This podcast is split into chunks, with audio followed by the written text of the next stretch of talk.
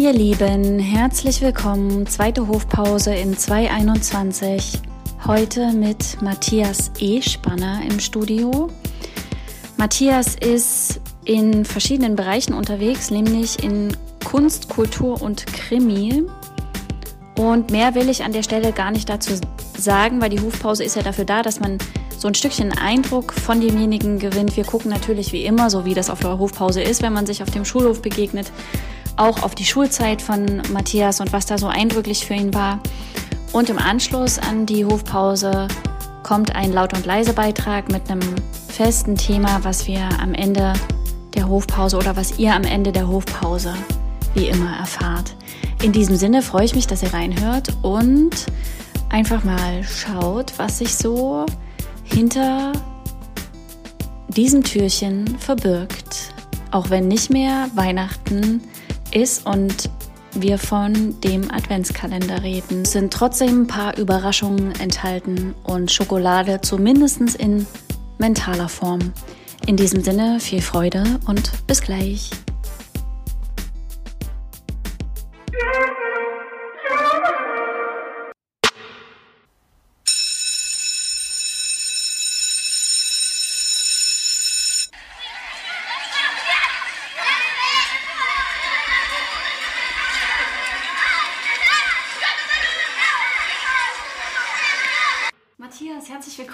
Moin, moin. Heute hier zur Hofpause, beziehungsweise im, La im Laut und Leise Podcast. Schön, Freut dass du mich da sehr. bist.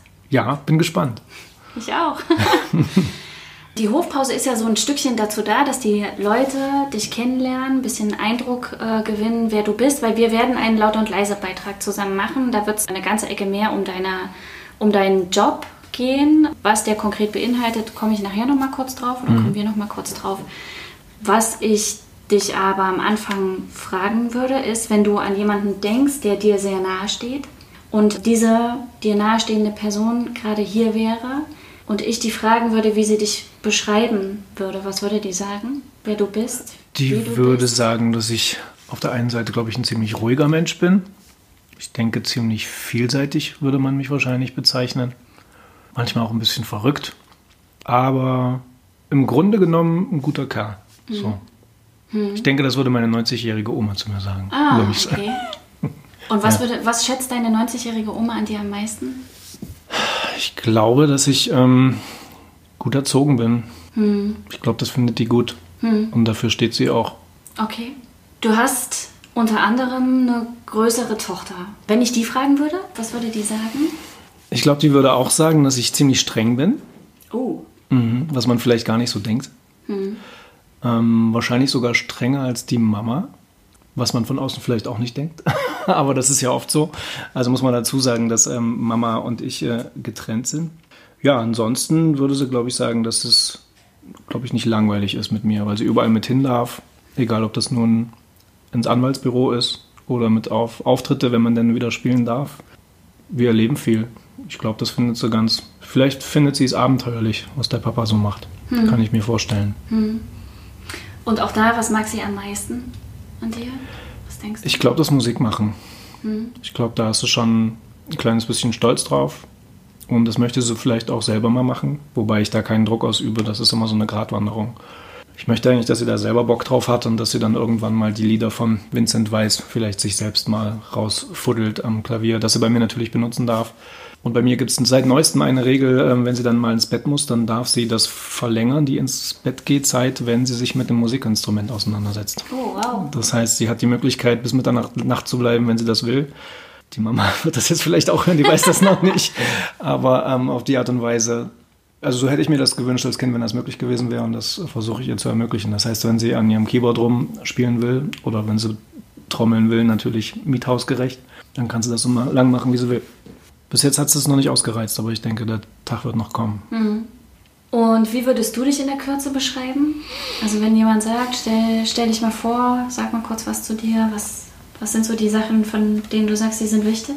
Ich glaube, ich bin ein ziemlich freier Mensch und dafür bin ich auch sehr dankbar. Erstmal, dass ich auch äh, eine Partnerin habe, die mir das ähm, erlaubt. Ich würde sagen, ein freier Mensch mit einem großen Leben.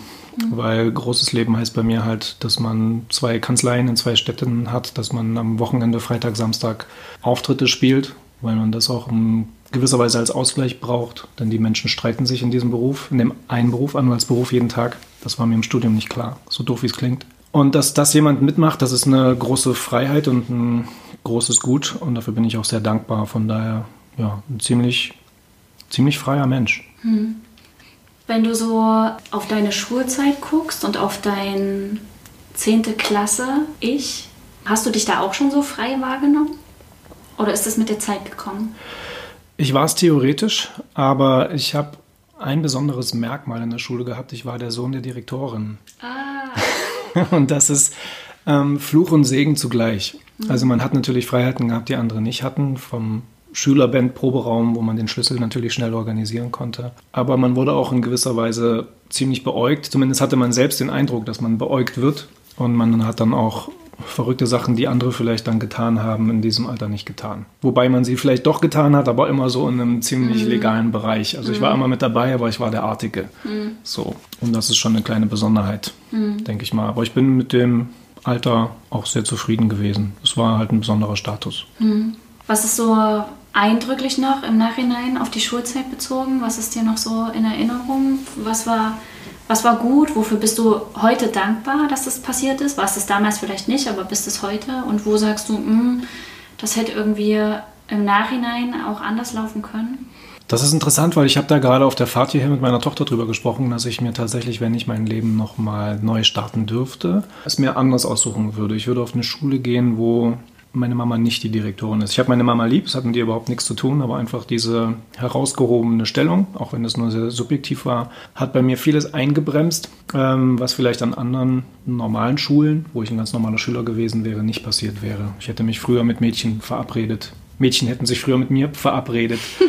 ja, man wäre, glaube ich, viel unbefangener rangegangen und es wäre auch nicht schlimm gewesen, wenn man in der nullten Stunde Latein einschläft, weil man am Tag vorher einen Auftritt hatte. So, ich hatte damals schon Auftritte und dass ich da eingeschlafen bin, wurde direkt weitergetragen an meine Mutter und solche Sachen haben einen dann ziemlich getrimmt und mhm. das sind, glaube ich, Sachen, die würde ich mir anders aussuchen mit mhm. dieser Erfahrung. Andererseits bin ich sehr dankbar dafür, weil du das ja gefragt hast, weil ohne die Erfahrung wäre ich jetzt nicht der, der ich jetzt bin, mhm. weil ich habe schon damals viel Verantwortung getragen für mich selbst, für meine Klassenkameraden, die ich natürlich auch vor Schimpfe bewahrt habe, dann in manchen Situationen, aber auch für meine Mutter.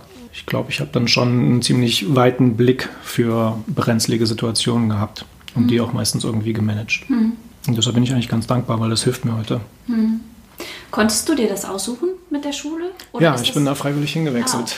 Ah, okay. ähm, das war natürlich mit der Wende verbunden. Das äh, war 1990, als meine Mutter Direktorin wurde an diesem Gymnasium in Weimar. Und da war ich gerade auf dem Sprung von der fünften in die sechste Klasse. Und das ist natürlich genau der Sprung, wo man von der normalen Schule aufs Gymnasium auch gehen würde. Und ich war vorher schon auf einer Schule, wo man ab der dritten Klasse schon Russisch hat und war auch da ein guter Schüler. Diese Schule ist auch zu einem Gymnasium geworden. Ich hätte da auch bleiben wollen, aber dadurch, dass dann das ganze Schulsystem auch geändert wurde, mhm. mit einem Mathe-Nat-Kurs, also naturwissenschaftlichen Kurs oder einem Englischkurs, hat man dann einfach nicht mehr die gleiche Klasse vorgefunden, die man in der fünften vielleicht noch hatte, in der man eigentlich auch bleiben wollte. Von mhm. daher hatte sich nach ein, zwei Wochen herausgestellt, dass meine Klasse gar nicht mehr die war, in der ich bleiben wollte. Und dann habe ich gesagt, na dann kann ich auch zu meiner Mama wechseln, mhm. die jetzt gerade da Direktorin wird, mhm. die eigentlich Musiklehrerin ist. Und ähm, mhm ja, trotzdem dann Schuldirektorin wurde, aufgrund der ganzen Begebenheiten und auch eine sehr gute Schuldirektorin war. Mhm. Bis dieses Jahr, jetzt ist er in verdiente Pension gegangen. Mhm. Du hast eine große, Le große Leidenschaft für Musik mhm. und du bist Anwalt. Mhm. Auf beides gehen wir in dem Laut- und Leise-Beitrag intensiver ein. Aber ich würde jetzt gerne nochmal fragen, war das schon immer so? Also war die Leidenschaft für die Musik schon immer da oder ist auch das mit der Zeit gekommen? Und wolltest du schon immer Anwalt werden? Also die Leidenschaft für die Musik war schon immer da deshalb, weil die Familie sehr musikalisch ist. Meine Mama Musiklehrerin, ihr Bruder der Dirigent der Erfurter Oper gewesen, der hat die Domstufen mhm. erfunden. Mein Opa, also deren Papa, war auch Musiklehrer. Das heißt, von der Schiene kam immer sehr viel Input. Der musikalischste Mensch in meiner Familie ist aber mein Papa, der eigentlich vom Bauernhof äh, mehr oder weniger kommt, aus Heiligenstadt. Der hat immer schon die Beatles-Kassetten vorgespielt oder Reinhard May oder Klaus Lage oder Yes. Yes ist eine krasse Band, die äh, echt wahnsinnig schwierige Sachen damals schon aufgenommen hat. Das habe ich im Wartburg dann immer gehört auf Kassette. Das mhm. kam nicht von meiner Mama. Also meine mhm. Mama steht zwar so auf Phil Collins und so, sage ich mal, so diese Charts von damals, mhm. aber mein Papa war der, der den speziellen Geschmack da reingebracht hat. Und das mhm. hat mich natürlich fasziniert. Und mhm. das hat mich auch ein bisschen dahin getrieben, dass ich dann in der sechsten, siebten Klasse als Direktorensohn äh, dann irgendwann auch mal gefragt wurde, ob ich in einer Band mitmachen möchte, weil ich vielleicht der Schlüssel zum Kellerraum, wo man laut proben konnte, war. Mhm. Und ähm, das fand ich natürlich cool. Klavierunterricht hatte ich schon, seit ich sechs oder sieben war. Mhm. Auch am Anfang bei meiner Mama. Dann mhm. hat mein Vater gemeint, wir sollten das mal auslagern, weil wir waren, glaube ich, schon streng zueinander. Ich sage mal gegenseitig. Ich als mhm. Kind war sicherlich auch nicht ganz so offen, wie es bei einem außenstehenden Lehrer gewesen wäre. Mhm. Und dann hatte ich ähm, relativ schnell Studenten, die mir auch relativ schnell nicht nur klassische Sachen beigebracht haben. Und so kam ich eigentlich zu einem unorthodoxen Klavierspiel, weil ich schnell Kadenzen greifen konnte, also Harmonien greifen konnte, dann noch keine großen Probleme hatte, mir Lieder rauszuhören und dann noch schnell mit dieser Schülerband angefangen habe, mir Lieder rauszuhören. Mhm. Eternal Flame war, mhm. glaube ich, das erste, erste mhm. Oldie, den ich mir rausgehört habe und dann ging es irgendwann weiter mit Spice Girls. Mhm. Und Wirklich? So. Mhm. Spice Girls? ja, solche Sachen. ähm, ja, uh, New Kids on the Block, Patch Up Boys. Und dann habe ich damit angefangen. Mhm. Und ähm, die Frage, ob ich Anwalt werden wollte, schon immer, kann ich ganz klar mit Nein beantworten, weil es dann irgendwann so weit war, dass man jetzt studieren sollte. Armee vorbei. Und ehrlicherweise gab es hier einen Protagonisten aus Erfurt, der damals als Agent für Bands quasi Auftritte verschafft hat und der immer nicht gezahlt hat, obwohl wir da schon gespielt haben. Ich bin als 16-Jähriger schon in eine Profiband eingeladen worden mhm. und habe dann am Wochenende schon professionell gespielt. Mhm. Und dieser Mensch hat uns zwar Auftritte beschafft, ich sage den Namen jetzt mal nicht, weil den kennen viele, und äh, der hat immer nicht bezahlt. Und ähm, dann habe ich mich ein bisschen mit Mahnbescheiden beschäftigt und ähm, sowieso mal mit Urheberrecht, weil ich das interessant fand, wie man seine Werke sichert. Und äh, dann kam irgendwann der Vorschlag von meinem Onkel, der hier die Domstufen quasi mit kreiert hat, dass man als Jurist ja eigentlich alle Möglichkeiten hat, selbst wenn man sich noch nicht so festlegen will. Denn ich wusste damals noch nicht, was ich werden möchte. Ich habe internationale Beziehungen vorgehabt, weil ich ja Russisch, Englisch, Französisch und Latein irgendwie in der Schule hatte. Aber internationale Beziehungen waren ein Studiengang in Dresden, den man noch nicht zu Ende studiert hatte. Den gab es erst zwei Jahre. Mhm. Und deshalb wusste ich nicht, ob man da jetzt wirklich Diplomat werden kann oder was ist eigentlich Diplomat. Oder und dann habe ich mir das schnell an, also ich habe mir das angeguckt, ich wäre auch genommen worden, habe dann aber kurz vor Schluss, als die Zusage von der ZVS damals noch kam, mhm. mich für Jura in Jena entschieden und da nicht drüber nachgedacht, was ich später mal werden möchte. Dass ich Anwalt werden möchte, kam eigentlich dann daher, weil ich gemerkt habe, dass ich gern frei bin. Mhm. Und dass ich selbstständiger Anwalt geworden bin, hing auch damit zusammen, dass ich einem Chef schwer erklären kann, dass ich Freitag, Samstag auf irgendeiner Bühne in Gotha noch bis um vier gespielt habe mhm. und dann am Montag ein bisschen durch bin. Mhm. Denn für mich ist der Montag der Sonntag. Mhm. Wir sind ja alle irgendwie in Schule groß geworden, mit Schule groß geworden. Schule ist natürlich äh, immer auch so ein Thema, über das man in vielerlei Hinsicht auch streiten kann oder streitet.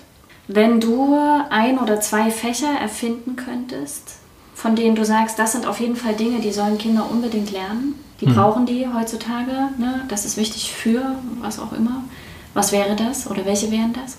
Also ganz wichtig würde ich finden, dass der Wirtschaft und Recht Unterricht, den es eigentlich schon gibt, dass der neu erfunden wird und der auch in ein Alter vorgelagert wird, wo man vielleicht spielerischer mit diesen doch recht einfachen Mechanismen umgehen kann. Es gibt zum Beispiel zwei Grundregeln, die ich bei jedem Mandatsgespräch irgendwie bespreche. Das erste ist, der, der was will, der muss es beweisen. Also der Kläger ist der, der beweisen muss, dass er einen Anspruch auf irgendwas hat. Das beginnt schon in der Sandkiste im Prinzip. Wenn ich die Schaufel haben möchte, dann muss ich irgendwie einen Grund dafür darlegen, dass ich derjenige bin, der berechtigt ist. Die zweite Grundregel ist die, dass der, der verliert, der muss es bezahlen. Ja, das ist eigentlich ganz einfach. Und das sind Sachen, die manchen Streit vermeiden, wenn man das im Vorfeld schon weiß. Und das sind auch Sachen, die einem im täglichen Leben dann vielleicht einfach schon helfen. Also ich habe so ein kleines Format ähm, gemacht, wo ich ähm, juristische Sachen leicht verabreichen möchte, weil ich genau das Problem habe. Ich habe eine kleine Tochter, der ich das erkläre. Darf ich denn, wie es jetzt vielleicht eine Bekannte von ihr macht, im Supermarkt die Weintraube einfach kosten?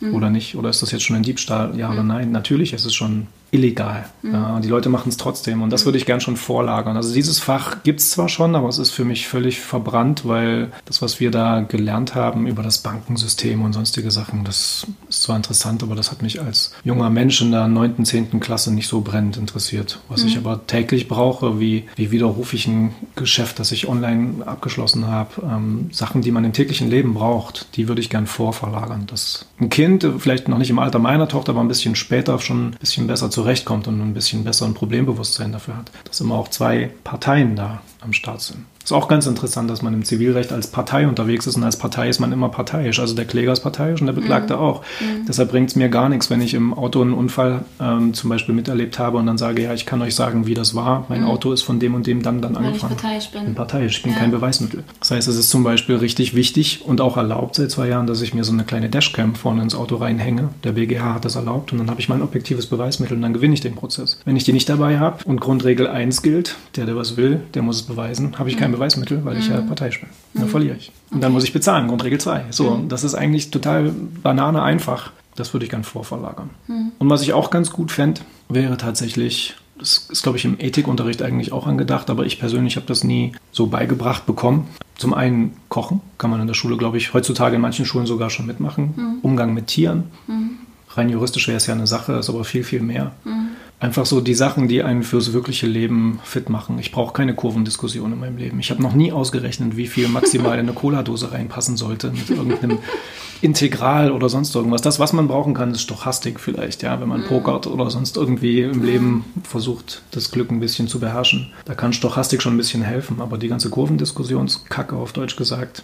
Ich war gut in Mathe, aber an der Stelle habe ich schon nicht verstanden, warum ich das jetzt lernen soll. Mhm. Und das ein bisschen lebensnäher zu machen, würde uns helfen. Wo, wobei würde es helfen? Im Alltag, im Streit vermeiden. Mhm. Ich bin, glaube ich, deshalb ein guter Anwalt, weil ich Streits auch schnell wieder einfange. Mhm. Ich bin nicht der Anwalt, der einen Streit auf Biegen und Brechen vor Gericht bringt. Mhm. Ich bin der, der auch manchmal beide Parteien so ein bisschen über den Kopf streichelt und sagt, hier, hört euch doch mal zu mhm. und merkt ihr nicht, wie nah ihr schon beieinander seid. Mhm. Und erstaunlicherweise kriegt man dann auch oft genug eine gute Lösung, mhm. wo dann der eigene Mandant auch sehr happy ist. Denn man verliert viel Kraft bei einem Streit. Das stimmt. Mhm. Okay, schön. Letzte Frage, ähm, was die Schulzeit zumindest betrifft. Was hast du wahrgemacht, von dem du früher gesagt hast, das wirst du tun? Und was, hast, was nicht? Oder was noch nicht? Hm.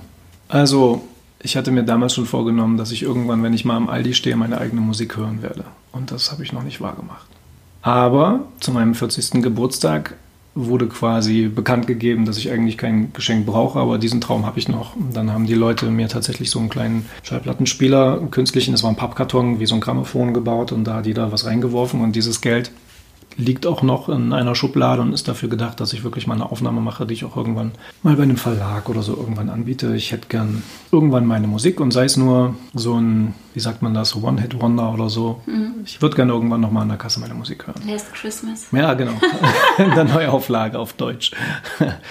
ja, also das wäre was, das habe ich noch nicht wahr gemacht. Aber ansonsten einfach meinen, meinen Weg zu gehen und auch ein bisschen auf meinen Bauch zu zu hören und unorthodoxe Dinge zu tun, das habe ich immer wahrgemacht. Und das, da bin ich auch oft genug angeeckt, aber das, ähm, das hat auch oft genug wehgetan, aber aus jedem Arschtritt hat man dann irgendwie auch Schwung entwickelt. Mhm. Und das habe ich durchgezogen. Schön. Ja. Ob das jetzt gut war oder nicht, müssen dann andere beurteilen, aber ich bin ganz froh da, wo ich gerade bin. Ich steige in der Hofpause immer mit so Ja, Nein, oben, unten, rechts, links mhm. Fragen aus, beziehungsweise mache ich das in jedem Beitrag. Bevor ich das mache, Sage ich aber jetzt noch mal ganz kurz für die, die zuhören, dass wir in dem nächsten Laut- und Leise-Beitrag, du hast jetzt schon mehrfach gesagt, dass du, ne, du bist Anwalt für verschiedene Dinge, mhm. du bist aber unter anderem auch Strafverteidiger. Ja.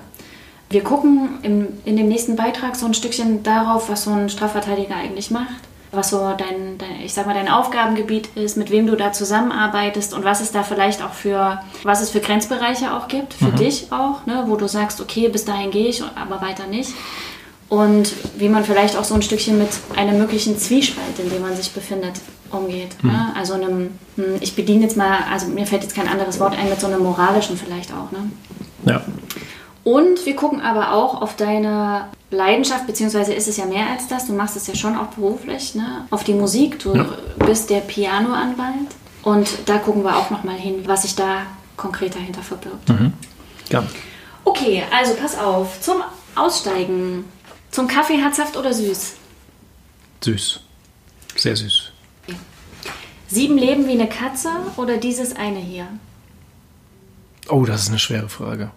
Ich würde das gern alles nochmal machen, aber ich ähm, ziehe das eine auch so durch, dass es erfüllt sein wird. Okay.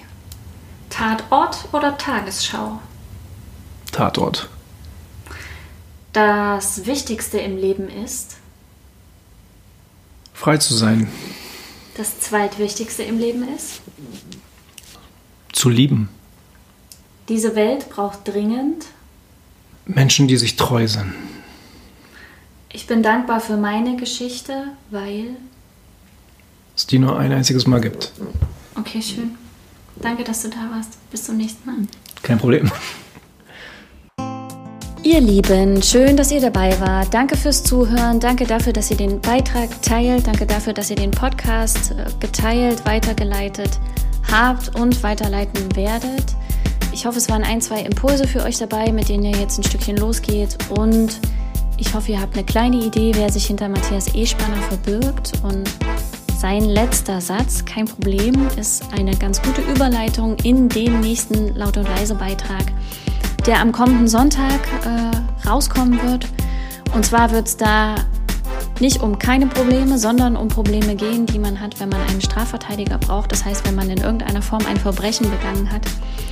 Und wir gucken so ein Stückchen auf die Aufgaben, die man als Strafverteidiger hat und auch auf Grenzbereiche, in denen man sich da mental, moralisch, wie auch immer bewegen wird oder auch bewegt. In diesem Sinne wünsche ich euch erstmal eine bewegte Zeit, bewegte Füße, ein bewegtes Herz und sage, alle Links sind in den Show Notes. Die Links zu Matthias findet ihr in den Show Notes. Die Links zu mir, wer eine Beratung oder ein Coaching braucht, möchte oder jemanden kennt, kann dort gucken, kann das weiterempfehlen.